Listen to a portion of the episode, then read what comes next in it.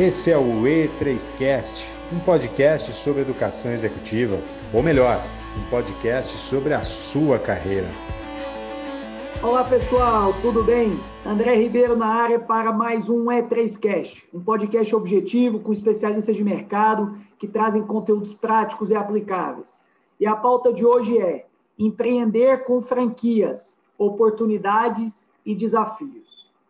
Temos uma convidada especialista na área de franquias, a educadora executiva Caroline Timola.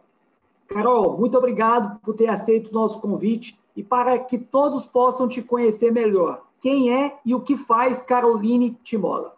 Oi, André. Oi, pessoal.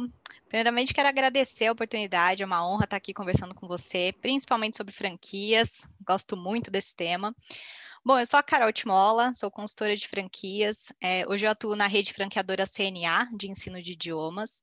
Trabalho com franquias há 13 anos, então já passei ali pelo outro lado do balcão, sendo colaboradora, sendo gerente de franquias. É, nesse tempo passei por outras marcas também. E sou apaixonada por esse modelo de negócio. Eu acredito de verdade na transformação que as pequenas empresas trazem, e franquia é um, é um, um, lugar aí onde muitas grandes empresas começam, né?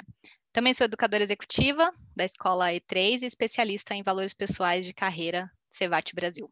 Muito bom. Carol, e queria já começar esse bate-papo trazendo uma realidade, né? 2020 e esse início de 2021 nos trouxeram, nos trouxeram enormes desafios para o empreendedorismo. A busca por revenção, que antes era opcional, se tornou uma constante. E eu queria te perguntar: empreender com franquias ainda é uma boa opção?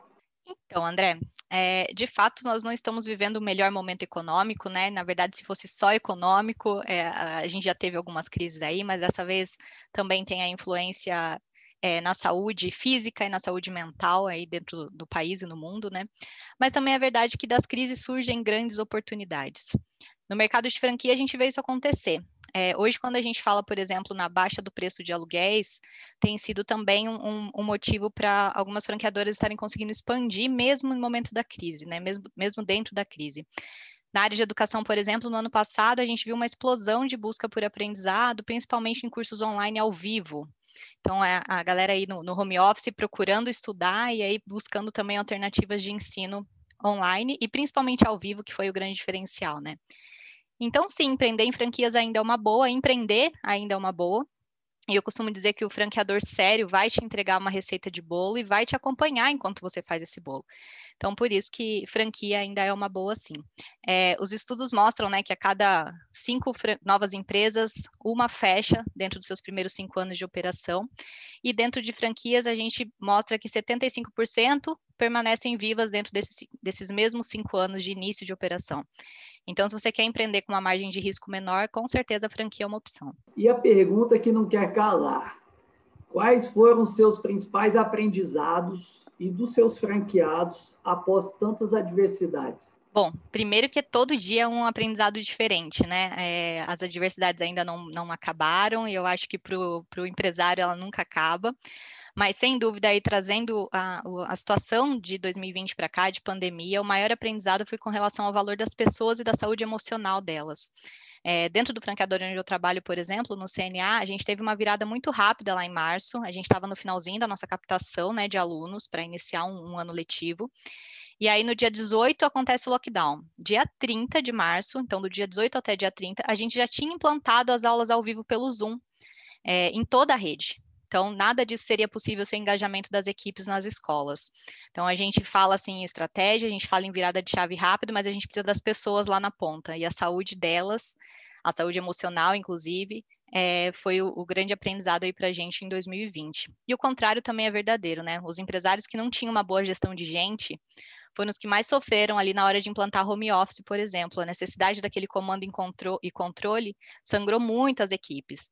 Então, quem precisou ali em março correr para colocar todas as equipes em casa e ainda assim ter produtividade, quem lidava bem com pessoas conseguiu ter um resultado rápido. Quem não lidava, demorou um pouquinho mais.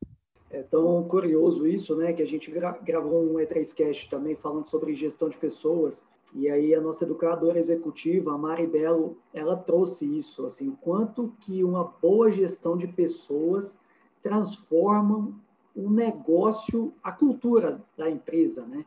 E a gente vê, assim, obviamente tem multifranqueados, é, empresários que têm multifranquias, mas a gente sabe que alguns só tem uma, e aquela uma é a empresa dele, né? Então, assim, é muito legal você também trazer esse ponto. E aí, você que tem anos de experiência na área de franquias, na sua opinião, Carol, o que a pandemia trouxe para nós empreendedores e que fica para os próximos anos e, por que não, para o nosso futuro?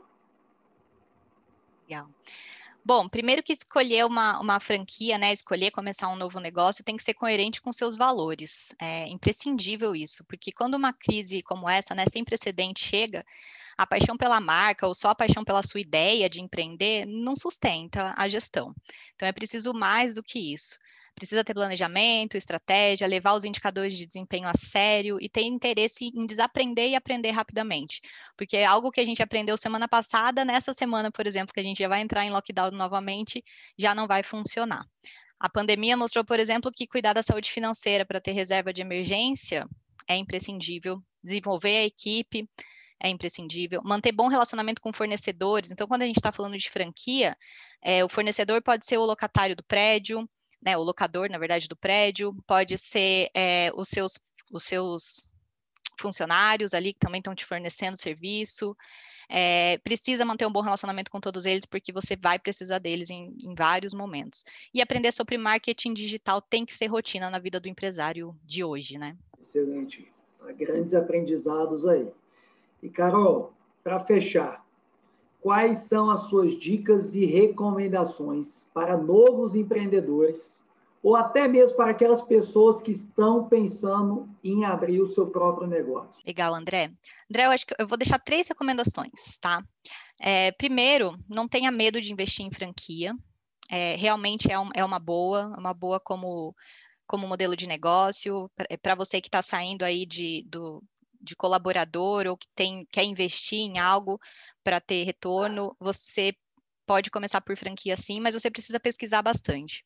Então, leia, estude a circular de oferta de franquias é, da, do franqueador que você estiver pesquisando, converse com outros franqueados da rede que você escolher. Se conseguir, converse até com quem já deixou de ser franqueado, para que você entenda também o caminho que ele trilhou, lá. É, essas coisas são assim o mínimo para quem quer começar a empreender com franquias. É, como empreendedor no geral, invista nos seus conhecimentos, né? Então a segunda a segunda recomendação aqui é invista nos seus conhecimentos sobre gestão de gente. Entenda que independente da receita, né, que um franqueador te entregar, é, ou que uma, uma empresa possa possa te dizer que vai vai trazer para você, independente da receita, você precisa saber lidar com pessoas, porque no final das contas, quem vai entregar para você o trabalho, quem vai entregar lá na ponta é gente, né? Então, invista no conhecimento sobre gestão de pessoas. E por último, é, falando diretamente de franquias, relação de franqueado e franqueador é de troca. Né? Então, tem espaço para inovação, sim o modelo de negócio está tá ali já, ele, tá, ele já está escrito, né? Já, já deu certo em algum momento, mas a gente não vive mais de algo que não tem mudança, que não tem inovação. Então, dentro das, das redes franqueadas também precisa ter inovação. Então, mesmo que você seja de uma área mais técnica, quando você começar a empreender, você vai precisar virar a chave e se tornar mais generalista, porque eu preciso, né, é, ter mais pessoas assim na, nas áreas de, de, de, pequenas empresas, de franquias que entendam de marketing digital, que entendam de gestão financeira, que tenham curiosidade, né? Então, virar a chave para buscar ser mais generalista na gestão é uma prioridade. Muito bom, Carol, muito bom. E, e isso que você disse é, nos traz reflexões que, independendo da sua formação, quando você decide empreender, quando você decide se tornar um empresário, é a importância de sempre estar atualizado e buscando conhecimentos em diversas áreas, porque nem sempre você consegue pagar alguém para fazer aquilo para você. E quando você entende, para pelo menos fazer aquele arroz com feijão básico, isso aí já é um grande passo para que o negócio rode sem depender de terceiros e sim, obviamente, com a sua expertise. É. E mesmo quando você já consegue ter alguém que, que vá trabalhar para você, por exemplo, com marketing digital, ou que vá fazer o processo de seleção e contratação na sua, na sua empresa, mesmo assim, você tem que entender o mínimo, você tem que estar interessado por saber como funciona, para que você possa cobrar, para que você possa, por exemplo, dar o briefing para uma agência de marketing do que, que você espera que seja feito com o seu negócio. Então, é, o interesse nesses, nesses temas diversos é imprescindível, mesmo que você tenha alguém para atuar direto na área. Muito bem pautado. Carol, para mim sempre um grande aprendizado conversar com você. Gostaria de agradecer a Caroline Timola, a educadora executiva, pela contribuição neste podcast. O E3Cast, que é um podcast semanal com conteúdo prático e aplicável da Escola de Gente Real. Carol, muito obrigado, muito obrigado a todos e até a próxima. Agradeço, André, muito obrigada pela oportunidade. Abração para todo mundo aí. Valeu, tchau!